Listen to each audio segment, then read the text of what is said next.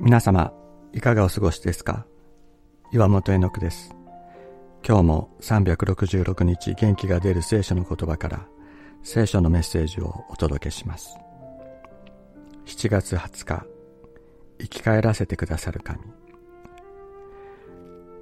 苦難と痛みのどん底にある時、そしてさらに苦しみが増し加わろうとしている時、私たちの心は力を失い、希望を持てと言われても、泣いた心を奮い立たせることはできません。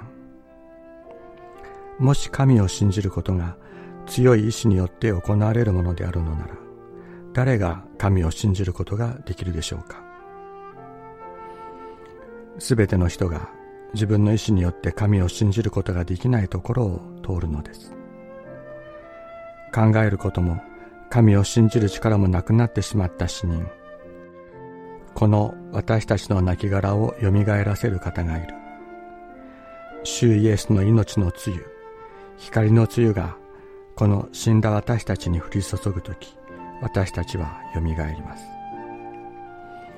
私たちを生かす力は私たちの信仰ではありません。